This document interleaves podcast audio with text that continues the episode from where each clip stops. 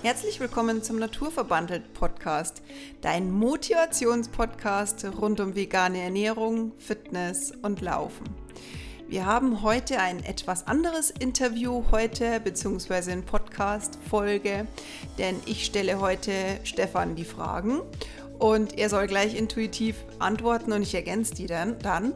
Wir haben nämlich heute QAs zur Wettkampfvorbereitung. Dazu haben wir auch eine Umfrage auf Insta gemacht und wir haben sehr viele Rückmeldungen bekommen und wir werden heute eure Fragen beantworten. Ganz viel Spaß. Ja, hallo und von mir auch nochmal ein kleines Servus. Dieses Mal aus Österreich, weil wir sind gerade beim Snowboarden in genau. Tröpolach, also das ist in der italienischen Grenze. Für uns ist das der zweite Skiurlaub, eigentlich der erste jetzt mit beiden Kindern und ja, wir haben unsere Podcast-Sachen mitgenommen. Und jetzt senden wir euch auf jeden Fall viele Grüße aus Kärnten. Ja, es ist schön Wetter, ja, danke. Ja, und wie schon angekündigt, haben wir heute eine etwas andere Folge. Und jetzt nochmal ganz kurz wollen wir uns auch nochmal bedanken bei allen, die die Abstimmung mitgemacht haben, denn wir haben jetzt ein neues Podcast-Cover. Denn auch wir wachsen ja immer weiter. Und da haben wir uns überlegt, wir können, könnten jetzt eigentlich mal unser Cover ein bisschen anders machen. Und die Abstimmung ist so gefallen, dass es das Cover Nummer 1 wurde. Also wenn du uns jetzt auf deinem Podcast-Anbieter suchst, ähm, du findest uns jetzt nicht mehr unter Blau, sondern eher unter leuchtend äh, leuchtenden Farben. Ähm, genau, und da wollten wir uns auch nochmal herzlich bedanken. Ist echt ganz toll, weil ihr einfach so die Rückmeldung uns gebt immer ganz oft und da freuen wir uns natürlich auch, denn da wissen wir einfach, dass es ankommt, dass wir euch weiterhelfen können und vor allem in solchen Situationen wie ja diese Q&As. Ähm, dass wir euch einfach da ein bisschen Input geben können, denn wir haben halt einfach auch die Erfahrung, was Wettkämpfe angeht und geben die natürlich auch ganz gerne an dich weiter, denn vielleicht hast du da dann einfach Bock, dich auch mal anzumelden. Genau, weil es ist halt wirklich auch ungewohnt, wenn einer noch nie einen Wettkampf gemacht hat. Wie läuft sowas generell ab? Was, was passiert da? Auf was muss ich mich einstellen? Was brauche ich denn alles? Äh, bei mir war es genauso, die ersten Fragen Du hast mich dann einfach mitgenommen, ja. Für die war es aber auch noch nicht so viele Wettkämpfe, muss man dazu sagen. Ein paar mehr. Ja, ja. ich, ich frage dich jetzt und du antwortest ganz intuitiv. Mal schauen, ob ich Antworten habe, ja. aber das Leichte ist ja bei der ähm, bei der Vorbesprechung haben wir festgestellt, das Leichteste ist immer, sich anzumelden irgendwo. Außer die Homepage ist recht kompliziert, aber die Anmeldung ist immer sehr leicht. Oder mal so im Ausloseverfahren, dann ist auch nicht so leicht, aber generell, wenn man sich zu einem Wettkampf anmeldet, also funktioniert meistens ganz einfach. Man ist da sehr entspannt am Laptop dran, äh, man sucht sich seine, seinen Lauf aus, nimmt ihn in den Warenkorb, sagt vielleicht noch Medaillengravur und äh, ein Finisher-Shirt will ich noch haben ja, das war's dann. Klick und PayPal und dann kriegt man Buchungsbestätigung und denkt man, ja, ich laufe den München-Marathon. Ja. Zwei Tage später realisiert man dann, oh, ich muss jetzt wirklich laufen. genau. und äh, wie gesagt, das ist halt dann immer, äh, was heißt schwierig, äh, die, die Arbeit kommt danach. Also das, das Aufnehmen, äh, die, den, den irgendwas buchen, das ist immer das Allereinfachste und dann geht halt die richtige Arbeit los. Aber man muss jetzt sagen, man bucht ja nicht einfach irgendwas, weil man danach sagt, ach, das ist scheiße, sondern nee, man will es ja auch machen. Und für das bucht man so einen Lauf und durch den heutigen Podcast, da sind viele dabei, die noch nie sowas gemacht haben oder beziehungsweise sich noch unsicher sind, wie man sowas dann macht. Also wie gesagt, der Anmeldeprozess ist das Einfachste. Es gibt natürlich dann auch verschiedene Läufe, die wo teilweise ein Anmeldefenster haben. Das ist beschränkt auf ein paar Wochen. Also das muss man dann auch wissen. So wie Berlin-Marathon zum Beispiel, da ist ja irgendwann die Anmeldefrist dann vorbei. Dann kommt man da auch nicht mehr rein. Also es sei denn, man hat nur irgendwelche Beziehungen über einen Sponsoren oder ja, Vitamin B, sage ich jetzt mal. Aber ansonsten ist dann vorbei. Und äh, wenn man sich speziell für irgendeinen Lauf entschieden hat, dass man sagt, okay, den will ich laufen, dann macht schon auch Sinn, dass man sich da informiert rechtzeitig und nicht erst drei Wochen vorher sage ich, okay, jetzt machen wir das mal, sondern es muss jetzt schon ein bisschen durchdacht sein. Man muss ein bisschen längerfristig planen. Für kurzfristige Läufe kann man das natürlich ja, sehr spontan entscheiden, so, vor allem wenn es kürzere Distanzen sind. Aber für längere Läufe ist auf alle Fälle sinnvoll, wenn man sich das reiflich überlegt und passt es auch in, in eine ganze Planung rein mit Urlaub, Jahreszeiten. Manche können nicht bei der Hitze laufen. Bei mir geht es mittlerweile. Ähm, die einen wollen nicht im Winter laufen. Also wenn man sagt, ja, Paris-Marathon zum Beispiel hat mich schon immer ein bisschen gereizt, aber die sind, glaube ich. Anfang April ist der und das ist halt einfach für mich absolut momentan noch nicht vorstellbar. Nicht vorstellbar. Aber gut, ähm, trotz allem möchten wir dir mit diesem Podcast einfach auch zeigen, dass es möglich ist. Also dir einfach auch mal die Angst nehmen. Denn damals, als ich mich für den Berlin-Marathon angemeldet habe, ich habe mich einfach auch inspirieren lassen von einem anderen Podcast. Und da habe ich mich einfach auch, da habe ich mir auch ein bisschen die Angst nehmen lassen, denn für mich war das früher auch total utopisch, einen Marathon zu laufen. Und durch den Podcast habe ich dann einfach so die, ja, ich sage jetzt mal Sicherheit bekommen oder dieses Vertrauen, dass es auch ich schaffen könnte. Und das möchten wir einfach mit diesem Podcast bei dir versuchen. Wenn du jetzt noch so zweifelst und so ein bisschen Angst hast vor einem Wettkampf, egal welcher, es kann auch ein 10-Kilometer-Lauf sein, aber wenn du sagst, nee, das, das traue ich mich nicht, die anderen sind alle viel besser, wir nehmen dir heute hoffentlich ein bisschen die Angst. Und wenn du im Nachgang auch noch ein paar Fragen hast, dann schreibe uns gerne unter naturverbandelt.gmail.com. Da freuen wir uns natürlich auch. Oder du schaust einfach auf unsere Homepage www.naturverbandelt.com. Da gibt es auch unser Kontaktformular. So, mein lieber Podcast-Gast, ich stelle dir jetzt die erste Frage. Intro haben wir jetzt durch. Wie läuft generell ein Wettkampf ab? So, deine Frage, wie läuft die ab? Oder der ab? Der Wettkampf. Man geht hin, startet, kommt ans Ziel, fertig. Kannst du das so ein bisschen ausschmücken, dann drumherum? Also das ist die männliche Kurzfassung, aber man kann es natürlich auch, äh, sag ich mal, ausschmücken. Mach's mal weiblich, femininer bitte. Also die Buchung haben wir ja schon durch. Dann kommt natürlich so ein Wettkampf, wie läuft das ab? Es kommt natürlich darauf an, was ist für ein Wettkampf. Fangen wir mal einfach mit den kürzeren Distanzen an. Ähm, wenn man quasi so einen 10-Kilometer-Lauf hat, dann ist es relativ unspektakulär, kann man sich meistens online anmelden oder vor Ort. Man plant da rechtzeitig Anreise, ja, dann gruppiert man sich ein. Ja, so eine Stunde vorher einfach ist immer so, finde ich, immer so eine Hausnummer. Genau, Wenn jetzt zum Beispiel um 10 Uhr der Start ist, um 9 Uhr sollte man schon ein bisschen ja, angereist sein. Man soll, ja, man sollte halt schon wissen, man parken und so weiter. Dann ist es halt nicht so der Stress, weil der schlimmste Faktor ist, wenn man vor dem Wettkampf gestresst an, sich hinstellen muss. Hinstellen und vielleicht die Startnummer noch schief dran hat, weil man das zeitlich nicht mehr so äh, hinbekommen hat oder sich vielleicht mit so einer Nadel noch irgendwo reinsticht, ja, wo man eigentlich nicht reinstechen will. Und das äh, braucht man nicht. Und darum, so einen kurzen äh, Distanz schafft man das aber mit einer Stunde ganz gut. Ja. Beim Halbmarathon ist es ähnlich. Ja. Es kommt natürlich auf die Größe vom Halbmarathon an.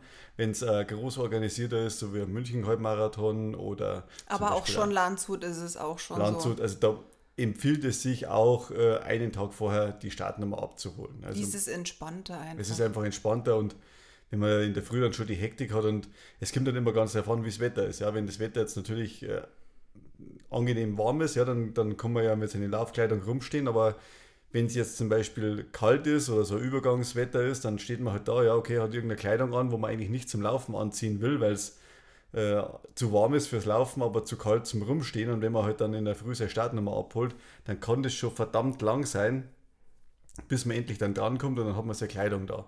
Wo man dann halt auch sagen muss, es ist im Zweifel nicht mal so schlimm, weil die Kleidung, also Tipp mal für uns, zieht euch, wenn es zu kalt ist, einfach eine alte Kleidung an, die wo ihr sagt, okay, die kann man auch zur Altkleidersammlung geben, es ist egal, was das ist, oder irgendein Pullover oder alte Jacke, wo man sagt, okay, die braucht man nicht mehr weil die werden meistens dann irgendwo gespendet. In London war das zum Beispiel auch so beim Marathon, also dann hat die Zeit, haben, haben wir Stunden. Auch Berlin war das so. Genau, Berlin war es auch so, haben wir Stunden warten müssen, bis dann wirklich losgeht. Und dann, dann ist es halt einfach, man gibt die Kleidung weg und hat nicht einfach irgendeine äh, schöne Sportjacke weggeschmissen, sondern äh, man recycelt halt irgendeine alte Kleidung und das ist eigentlich auch ein sinnvoller Zweck, sage ich jetzt mal. Und wir haben das früher auch nicht gewusst, aber das ist eigentlich äh, ein guter Weg für so Übergangsgeschichten, ja. Ja. Aber wir sind jetzt noch beim Abholen der Startnummer, also die am Tag vorher. Genau, also Startnummer haben wir abgeholt. Äh, da ist halt auch mein Tipp vielleicht die Kleidung am Vortag mal anziehen und dann die Startnummer hinmontieren und nicht erst äh, das T-Shirt aufs Bett legen und dann hinmontieren, weil oftmals spannt es danach und passt nicht hundertprozentig und man ist aufgeregt. Also vor allem, wenn es der erste Wettkampf ist oder auch der zweite, man, man hat immer irgendwie so das Gefühl, oh, jetzt geht es dann gleich los und jeder kennt das halt einfach. Das war, ja, früher waren es die kleinen Kinder auf Weihnachten, die wohl total nervös waren und sagen, ach. Mensch. Es ist aber nicht so dieses negative nee. Nervössein, das ist so ein Kribbeln, das ist so ein, ja, so angespannt, aber es ist ja genau das, was dich ja auch weiterbringt, so ein, so ein, so ein bisschen Lampenfieber. Da ist halt der, der Körper auf voll Leistungsfähigkeit. Adrenalin. Ja, und das ist halt, das ist nicht schlecht. Das ist zwar ein bisschen unangenehmes Gefühl, weil wir das einfach so als unangenehm äh, abstempeln, aber letztendlich Lampenfieber hat auch was Gutes und mit so einer kleinen Angst ans Ziel zu gehen, ist völlig gesund. Und nicht wundern, wenn dann der Ruhepuls schon bei 100 ist. Also das geht uns auch so. Mhm, also, das ist ganz komisch, weil normalerweise hat keiner so einen hohen Puls von uns, aber ja, da beim Lampenfieber ist das halt oftmals so und das reguliert sich aber dann spätestens, wenn es losgeht, ja. Ja, und vor allem ähm, generell auch nochmal von uns als Tipp, wenn du deine Startnummer dann abgeholt hast, dann schreib auch dann hinten drauf schon so eine Notfallrufnummer. Denn es kann ja immer irgendwas sein, dass dich irgendwie äh, schmeißt oder dass du irgendwie hinfällst und oder dich verletzt und dann hat halt jeder, jemand deine Not, die Notfallrufnummer von deinem Partner, keine Ahnung, oder irgendjemand. Kontaktperson, ja. Kontaktperson. Das ist nicht negativ, das ist reine Vorsorge. Genau, und so bist genau. du da einfach sauber beschriftet und nicht bloß mit deinen Namen, sondern auch mit einem, der wo halt auf dich äh, zugreifen kann, quasi, wenn es dir irgendwas passiert. Also gibt es immer wieder, vor allem bei langen Läufen, bei kurzen Läufen eher unwahrscheinlich, aber bei langen Läufen da ja, gehen schon manche in die Knie, ja, und da ist es nicht schlecht. Aber es ist, das hat mich am Anfang so ein bisschen ängstlich gemacht. Das ist nichts, was dir Angst machen sollte, sondern das ist reine Vorsichtsmaßnahme und kann ja mal passieren, aber das passiert nicht. Also nur als, als Idee. Aber gut, dann stehen wir am, am Startblock schon? Nee. Also wie läuft so ein Wettkampf überhaupt ab? Wo gehe ich hin? Am besten zum Start. nee. Entschuldigung.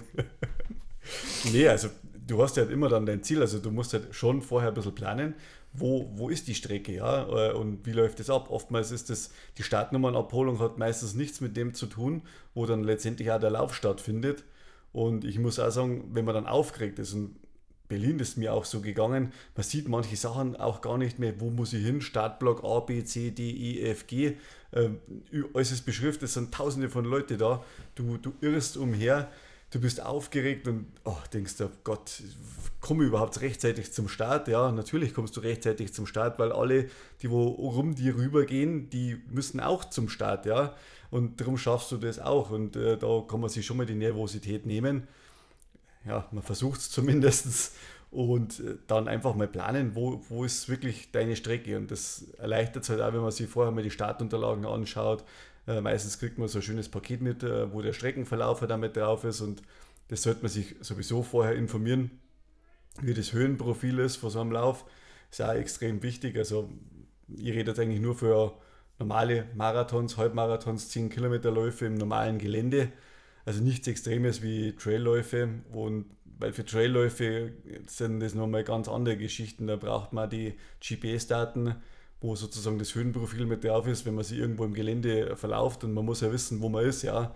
Und äh, das muss man sich auf seine Uhr draufladen oder aufs Handy, dass du halt einfach einen Orientierungspunkt hast und da weißt, wo ist die Strecke, weil da kann es dann schon mal passieren, äh, dass du irgendwo mitten alleine irgendwo dastehst, ja, und sonst keiner weit zum Sehen ist. Und das ist was anderes als wie auf einer abgesperrten Stadtmarathon.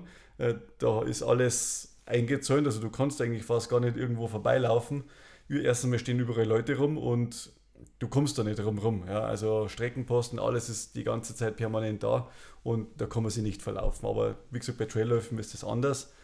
Und ja, immer informier dich über die Strecke. Du hast dann einfach ein besseres Gefühl. Auch wenn du jetzt sagst, oh, am Schluss können wir noch viele, viele Höhenmeter. Man muss diese Kraft da richtig einteilen und das ist ja halt auch wichtig. Lieber, wenn es der erste Lauf ist, mach es ein bisschen langsamer und dafür mit Sicherheit, dass du auch ankommst, also wo du einfach ein gutes Gefühl hast, wo ich sage, okay, das habe ich in der Trainingsphase durchgestanden, das schaffe ich ja ganz leicht, ähm, was heißt ganz leicht, oder du bist optimistisch, dass du es auch im Rennen schaffst und dann funktioniert das auch. Mhm. Ja, ja, genau. Also äh, ja, es ist auch, finde ich, immer wichtig, dass man sich vorher einfach auf der Homepage ein bisschen informiert, dass man einfach auch weiß, wo ist alles, so ein bisschen, ja, sich so ein bisschen auskennt, genau. Und, und dann eben, wenn man schon mal am Start ist, dann sich das, die Kraft so ein bisschen einteilen. Ja, am Start ist natürlich dann alles, ja. Es ist dieses Kribbeln und dieses, dieses, ja, das ist schon cool. Du magst es lieber, ich mag es eigentlich gar nicht so gern, aber es gehört dazu. Also bei mir sind es immer die schönsten zehn Minuten vom ganzen Lauf. Die, vor dem Start. Vor dem Start. Ich mag die immer danach gern, aber gut, das ist Ansichtssache. Cool. Okay, erste Frage, glaube ich, beantwortet. Ähm, nächste, doch schon mehr gefragt. Nächste Frage. Nee, warum macht man sowas? Halbmarathon oder Marathon? Boah, das ist eine gute Frage. Warum macht man sowas? Das habe ich mir auch schon gefragt. Warum macht man sowas? Vielleicht, weil man es geschenkt bekommt. Oder vielleicht will man sich selbst mal was beweisen, dass er sagt, hey, das probiere ich jetzt einfach mal aus. Warum habe ich gemacht? Ich habe es eigentlich gemacht, weil du das gemacht hast. Also man schaut sich vielleicht auch von anderen was ab und man spiegelt sich so ein bisschen, gell? Ja, mhm. und ich, man denkt sich, wow, es ist ja krass, was man alles für Leistungen bringen kann. Und ich hätte selber ja für mich nie für Möglichkeiten. Also ich habe mich da selbst sehr limitiert.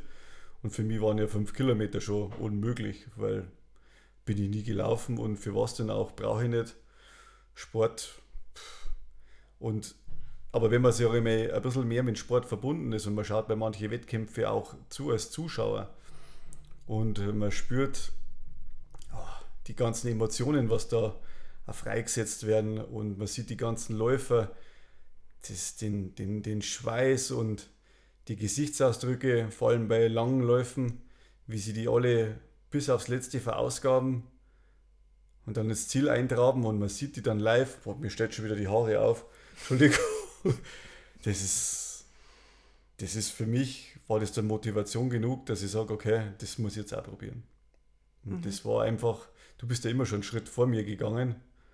Vielleicht überhole ich dich mal, aber ich glaube es jetzt Du überholst mich regelmäßig mit deinen Tempis, aber äh, mit deinem Tempo. Das, das, so, das ist eigentlich der Grund, warum man das macht. Und ich weiß nicht, ob man sich selbst was beweisen will, aber einerseits vielleicht schon, aber vielleicht will man sich selber mal austesten, was schaffst du eigentlich? Ja, ich finde, also jetzt nur mal ganz eine Ergänzung. Zum einen möchte man sich schon was beweisen und zum anderen möchte man auch, glaube ich, mal wissen, wie weit kann man gehen, zu was ist man fähig. Und mm, ich würde auch sagen, dass man sich vielleicht auch ein bisschen auf eine andere Art und Weise auch kennenlernt dadurch. Also, sich selbst kennenlernt und spüren lernt. Weil ich glaube, seitdem ich Marathon laufe, lerne ich oder kenne ich meinen Körper so, wie ich ihn noch nie gekannt habe. Mhm. Geht mir genauso. Und jetzt nochmal zur Ergänzung. Ähm, ich finde es auch immer ganz witzig, wie man so auf minimalistische Art und Weise leben kann, wenn man nur seine Laufschuhe anhat. Weil wenn du mal länger auf einer Strecke bist, du kommst mit Wasser aus, du kommst notfalls mit einem Riegel noch aus und deine Bedürfnisse, die sinken da so. Also du bist dann so froh, wenn du einfach bloß noch mal sitzen kannst, wenn du was anderes als Wasser trinken kannst. Ich finde, man wird so ein Stück weit dankbarer für Selbstverständlichkeiten, die aber während dem Laufen, mehr so einem langen Lauf, gar nicht so selbstverständlich sind, weil da gibt es Situationen, da kommst du ja nicht aus. Ja, und bei, bei langen Läufen ich freue mich dann auch immer auf das alkoholfreie Bier im Ziel, ja. Ja, äh, oder, oder einfach bloß an, an Kaffee und auf die Dusche und so ganz einfache Sachen. Also das finde ich, ist so egal wo, aber bei so einem Marathon oder bei so einem generell bei so einem langen Lauf oder auch einem Halbmarathon, wenn man dann irgendwann so am Limit ist, dann freut man sich auf so ganz einfache Sachen, die sonst so selbstverständlich sind, die du in diesem Moment nicht hast. Das fand ich, finde ich eigentlich immer ganz schön. Ist das der Grund für Anmeldung von Marathon? Nee, das ist nicht mein Grund für einen äh, Marathon, sondern mein Grund ist schon, ich wollte oder ich mag dieses Gefühl, dass mir selbst, mm, mich selbst noch weiter kennenzulernen Und angefangen hat es natürlich schon so, dass ich es einfach mal ausprobieren wollte, wie weit kann ich gehen. Denn ja, klar, man hat so seine Limitierungen im Kopf, man schafft sowas nicht und dann zu sagen, okay, ich probiere es jetzt einfach mal und rein in die, nicht Angst, sondern raus aus der Komfortzone, würde ich eher mal sagen. Sei mal mutig. Genau. Weil wenn du für irgendwas einen Respekt hast, heißt das noch lange nicht, dass du es du nicht selbst schaffst. Ich war eigentlich neugierig und wollte es mir selbst irgendwie letztendlich beweisen, ja, genau. Ja, cool. Ich glaube, die Frage ist beantwortet, oder? Äh, ja, ich, ich denke ja. Wie viel muss ich in der Woche laufen? Unterschiedlich. Mal mehr, mal weniger. Ähm, es kommt immer darauf an, für einen Halbmarathon und so 10 Kilometerläufe ist das Ganze natürlich überschaubar und man muss auch sagen, wo startet man los? Wenn man schon immer so Hobbyläufer ist und mal ein, zweimal die Woche so Läufe macht zwischen 5 und 10 Kilometer oder auch ein bisschen weniger, dann braucht man eigentlich für so einen 10 Kilometer Lauf nicht großartig viel trainieren, weil der Körper ist es ja schon gewohnt. Es kommt dann immer darauf an, wenn ich was für Zielzeit das immer setze. Wenn ich natürlich ein straffes Zielzeit setze, dann muss ich natürlich auch mein Training erhöhen in die Kilometer, in der Wiederholhäufigkeit und in der Variation, weil sonst werde ich dieses Ziel wahrscheinlich nicht erreichen. Beim Halbmarathon muss ich sagen, ja, da muss man schon was tun. Also da reicht es nicht, wenn man mal ab und zu die 10 Kilometer läuft. Kann natürlich sein, dass man die 21 dann schafft, aber ob man dann so die richtige Freude dran hat, weiß ich nicht. Ja. Und spätestens beim Marathon muss man auf alle Fälle, ich mal, mehr Umfänge haben. Also da reden wir schon von mindestens 50 Kilometer die Woche, dass man sagt, okay, man kommt ein bisschen in das Gefühl rein und der Körper muss sich halt einfach daran gewöhnen, weil das schaffst du nicht von heute auf morgen und so ein als absoluter Nichtläufer, wenn man vorher noch nie gelaufen ist, würde ich ja keinen empfehlen, unter einem Jahr Trainingsvorbereitung einen Marathon zu machen. Also ich habe 2016 mit dem Laufen angefangen und bin im Oktober 2017 meinen ersten Marathon gelaufen und das war okay. Also da habe ich ausreichend Zeit gehabt, mich zum Vorbereiten. Weil einfach die Gelenke brauchen. Die genau. Gelenke, die Sehnen, die ganze Struktur, deine ganzen Faszien, auch dein Kopf, die, die Distanzen zu überwinden, das braucht einfach. Also es ist schon, schon ungefähr ein Jahr, muss man mindestens damit rechnen. Der eine mehr, der andere weniger, das kann man vielleicht auch gar nicht so pauschalisieren. Nee. Du warst einfach von der Grundstruktur her schon von Haus aus, hast eine gute Grundbasis gehabt. Ich als Nichtsportler, ein ehemaliger Raucher war, habe die besten Voraussetzungen gehabt, äh, Bestzeiten zu laufen. Gene. Ja. Du hast gute Gene, nicht umsonst schaffst du solche Zeiten. Aber das stimmt für, ein, für ein, so ein, also wenn man ganz ein blutiger Anfänger ist und auf eine 10 Kilometer Strecke hinaus will, dann fängt man halt ungefähr, ich sage jetzt mal in zwölf Wochen, wenn man das so kontinuierlich durchzieht, da gibt es ja Lauf 10, da gibt es die Möglichkeit schon, dass man es ganz gut durchzieht. Das ist eigentlich so um, um die dreimal laufen. Ähm, zwischen drei und fünfmal ist egal, wie, ähm, welchen Wettkampf du machst. Aber zwischen drei und fünfmal ist eigentlich sehr realistisch. Zum Laufen in der Woche. Genau. Aber nicht für 10 Kilometer. Nee, für 10 Kilometer nicht. Für aber 10 Kilometer sind es dreimal. Aber auch da kommt es natürlich darauf an, wenn du schneller werden willst, dann ja. möchtest du, musst du fast auch fünfmal laufen. Also, also die Spitzensportler, wo Topzeiten über 10 Kilometer laufen, die trainieren auch äh, bei täglich, hätte ich jetzt gesagt. Ja. ja. Und das ist halt, wie gesagt, was, was will man für ein Zeitziel erreichen? Und an dem äh, misst sich auch der Trainingsumfang. Ja, ja und zwischen 50 und 70 Kilometer würde ich mal sagen, ist es so eine, so eine Hausnummer für einen Marathon, der, wenn man so vier Stunden anpeilt, so wie ich immer. Vier Stunden, drei, also zwischen dreieinhalb und vier Stunden kann man ja. sagen. Ja. Und wie viel hast du immer, wenn du? Ja, es ist zwischen 60 und 85 Kilometer sind es bei mir auch, in der Woche. Mehr, also beim 315er also, Plan. Genau, je mehr, je, je, je, schneller das man laufen will, desto mehr Kilometer muss man eigentlich schon laufen. Ja. Wenn man aber einfach bloß mal laufen möchte und sich das einfach mal anschauen möchte, dann ist beim Halbmarathon zum Beispiel auch, wir haben jetzt die Trainingspläne ja auch äh, jeweils geschrieben für schon einige Halbmarathon, Halbmarathonis. Ich sage jetzt mal so 30 sind Minimum für einen Halbmarathon. Das ist eher so. So Standard. So also ganz, also wirklich ankommen und eher, ja, aber es ist schon so bis zu 50 Kilometer ist realistisch, auch beim Halbmarathon. Mhm. Genau. Gut, wie viel Zeit muss ich aufwenden, wenn ich einen Wettkampf vor mir habe?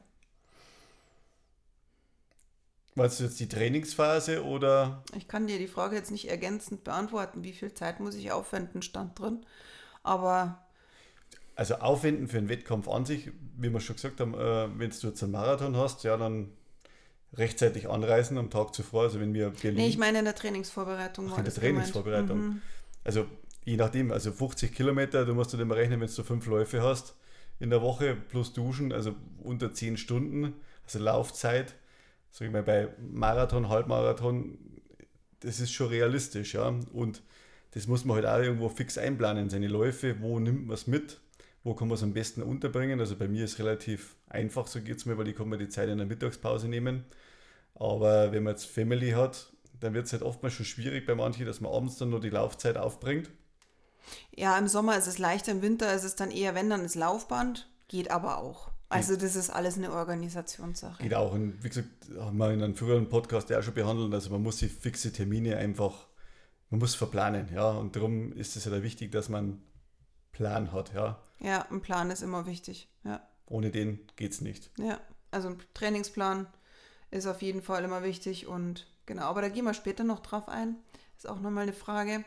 Warum läuft man bei einem Halbmarathon oder Marathon nie die volle Distanz im Training? Boah. Weißt du dich nicht? Die Antwort könnte ich gleich sagen.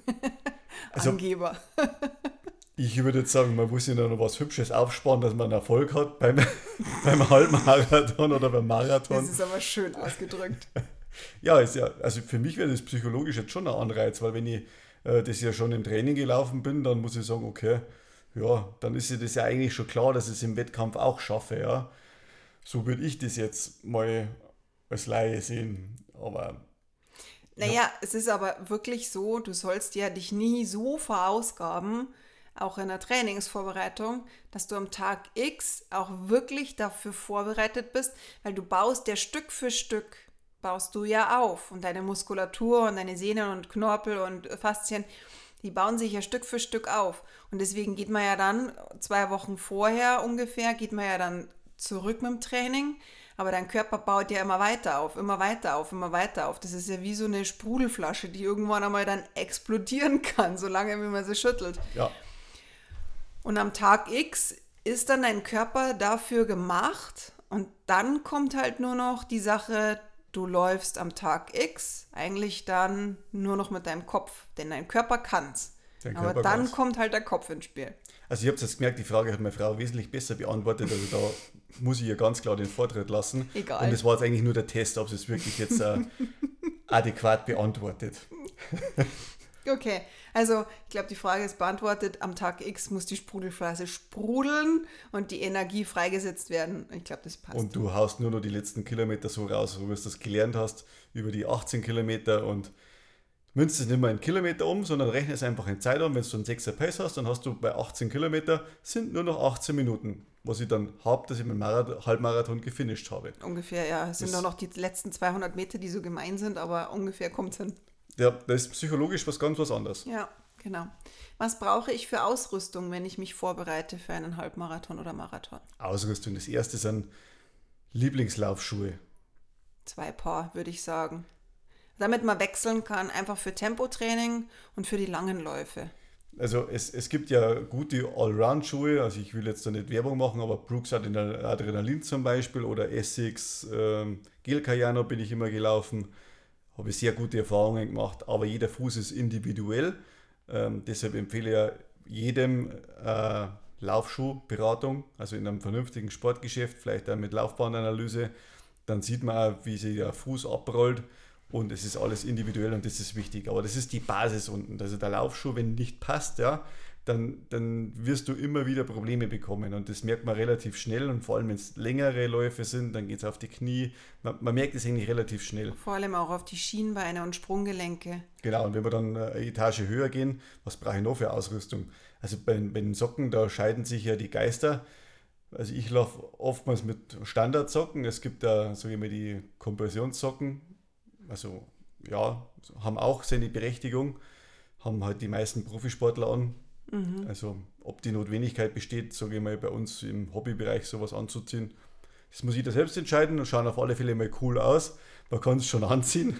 Ich habe auch so ein schönes Paar Weihnachten bekommen und ich nutze die auch für Wettkämpfe und auch allgemeine Läufe. Also es ist sehr gut. Ansonsten irgendeine bequeme Hose, so wo man halt äh, keine Reibstellen bekommt. Also Frauen sind da eher anfällig. Also ich als Mann kann nichts Negatives sagen. Äh, ein vernünftiges Laufshirt mit dazu, halt dementsprechend, ob es ein Singlet ist, Langarm-Shirt, Kurzarm-Shirt, je nach Wetterbedingungen halt, vielleicht auch eine Jacke, weiß ich nicht, je nachdem, wo man halt läuft. Was da ein wichtiges Thema äh, ist, also bei mir zumindest, ist, dass man sich die Brustwarzen abklebt mit einem Pflaster. Das gehört bei mir zu einer Standardausrüstung mit dazu, wenn man längere Läufe hat. Was hast du da für ein Pflaster, ganz normale? Ja, Standard. Also man braucht jetzt nichts Spezielles, sondern einfach ein Wundpflaster. Das ist das erste Mal, wenn man sowas macht, total komisch, ja. Aber probiert es mal einfach einen langen Lauf aus und ihr habt kein Pflaster dran und ihr denkt an mich. Mhm. ja, oder auch ganz, ganz pragmatisch Vaseline oder Melkfett manche T-Shirts reiben einfach so unangenehm oder auch manche Hosen im Schrittbereich. Ich sage ja, da ist es ab und zu dieses, da, da ist einfach dieses Minimalistische oft mal ganz, ganz gut, weil da wünscht man sich einfach äh, weniger ist, Reibung. Weniger Reibung. Sozusagen. Ja, nee, also es ist ja wirklich, ich sage immer oft, dass diese, diese einfachen Dinge sie wären dann so wichtig, ja, weil das tut einfach brutal weh. Ja. Wie oft haben wir schon Männer gesehen, die blutig ins Ziel laufen. Das muss unheimlich wehtun. Also es nee. Ist echt nicht gelogen. Also da hat man wirklich eine Blutspur gesehen, oben von der Brustwarze, die wo unten ganz, sag ich mal, 20, 30 Zentimeter breit ist, ja. Äh, weil die Leute durchgeschwitzt sind und das ist wirklich, wirklich nicht angenehm. Und das, wenn man nur mal ein bisschen miterlebt hat, dann macht man sowas nie wieder. Äh, und glaubt es mal, das ist nicht lächerlich, sondern das ist reine Selbstfürsorge, weil es macht keinen Spaß nicht, wenn man dann noch 15 oder 20 Kilometer laufen muss äh, und die, die, deine Brustwarze blutet und tut dir einfach nur weh und du willst am liebsten stehen bleiben oder dein T-Shirt ausziehen. Ja? Und ja, ansonsten Stirnband kann niemand mehr aufsetzen oder Schweißband, wenn man sowas braucht. Trinkrucksack ist von ist auch sinnvoll, sage ich jetzt mal, im Sommer wenn man lange Läufe hat und ansonsten ist aber auch so eine Trinkflasche, die man vielleicht irgendwo unterstellen kann. Wenn man hin und zurück läuft, hat man es ja leicht. Wenn man eine Runde läuft, dann ist ein Trinkrucksack eigentlich ganz gut. Aber da gibt es auch echt ganz einfache, muss man auch ein bisschen aufpassen, dass die einem nicht reiben. Ich habe eine Trinkweste zum Beispiel, die hat ein bisschen breiteren ähm, Rand, ähm, ja, aber die reibt auch so, nicht. So genau. Punktglas drauf. Genau, aber letztendlich braucht man beim Laufen eigentlich auch in der Wettkampfvorbereitung nicht viel. Und da gehe ich jetzt auch schon ins äh, nächste über. Brauche ich denn einen Trainingsplan? Auf alle Fälle. Also es ist eigentlich egal, äh, in was für einem Bereich des Lebens man sich aufhält, weil wer kennt es nicht, wenn der Tag nicht irgendwie halbwegs strukturiert ist, was man jetzt vorhat, was man plant und was man macht. Man, man verläuft irgendwo im Chaos gefühlt und äh, macht nichts fertig, fängt alles an und bringen nichts äh, zu Wege. Und das ist einfach schon ein menschliches Problem. Und der Trainingsplan hilft einem halt, dass man halt sein Training strukturiert plant. Erst einmal, was man läuft, wie schnell man es läuft und äh, die Umfänge einfach und was für Tage. Ja. Man kann natürlich dann sagen, okay, an dem Tag passt mir nicht, dann passt man dem Trainingsplan individuell an, so wie es mir halt bei unseren äh, Laufcoaches auch machen. Und dann, dann funktioniert das auch. Und man fragt dann auch nach, du hast dann eine Begleitung mit dazu und hey, wie läuft es eigentlich? Wie geht's dir? Wie ist die Woche gelaufen? Das ist wichtig. Und äh, ohne Plan geht es einfach nicht. Und ich brauche auch einen Plan, wenn ich in der Marathonvorbereitung bin, weil mir geht es genauso. Es gibt tausend Gründe, irgendeinen Lauf ausfallen zu lassen, ja, aber nicht, wenn ich den im Trainingsplan drinstehen habe. Da muss ich mir schon eine sehr gute Ausrede suchen, dass ich sage, oh, das geht aber heute nicht. Ja, oftmals sind halt auch Kundentermine mit dabei. Dann muss ich sagen, okay, dann laufe ich heute den Lauf vielleicht einen Tag vorher. Aber es ist wirklich so, dass ich vom Trainingsplan her sehr wenig Läufe ausfallen lasse. Ja. Vor mhm. allem auch nicht die langen. Also die langen Läufe sind bei der Marathonvorbereitung für mich essentiell wichtig. Mhm für und mich sind die, die Intervalltrainings. Also Intervalltraining, mh, hm, Die langen Läufe und die Intervalltrainings, Ja. die sind die wichtigsten vom Training. Genau. Und darum, wie gesagt, organisiert sich einen gescheiten Plan. Wenn jemand einen braucht, einfach melden. Ein Halbmarathon, Marathon können wir gern für euch machen. Aber äh, nichts schneller als wie 3 Stunden 15, sage ich jetzt mal. Also das ist halt einfach, da hört dann die, ja, Die Erfahrung bei uns einfach auch auf, ja, weil was wir weitergeben können und wollen. wir wollen es halt auch richtig machen. Richtig, und wir wollen uns nicht jetzt irgendwas anmaßen, dass ihr euch einen Trainingsplan für 2,30 macht. Da, ähm, Da das sind wir nicht die Richtigen, sage ich jetzt mal. Wir haben eine andere Zielgruppe, da gehört ihr mit dazu. Und bis 3 Stunden 15 oder so kann man euch jederzeit unterstützen. Egal ob männlich oder weiblich. Genau, das ist total egal. Ich würde jetzt sagen, wir machen jetzt hier mal einfach mal von dieser Podcast-Folge einen Break. Wir haben noch weitere Fragen, die hört ihr dann in nächste Woche. Ich würde jetzt sagen, wir machen jetzt hier mal QA Teil 1 und Teil 2 folgt. Und jetzt sage ich erstmal vielen Dank fürs Zuhören und bis nächste Woche. Es kommen noch viele spannende Fragen. bis Genau. dann. Vielen Dank, ich sage auch danke und fürs Zuhören. Wünsche euch noch eine schöne Restwoche und bis zum nächsten Teil. Also, ciao. Servus.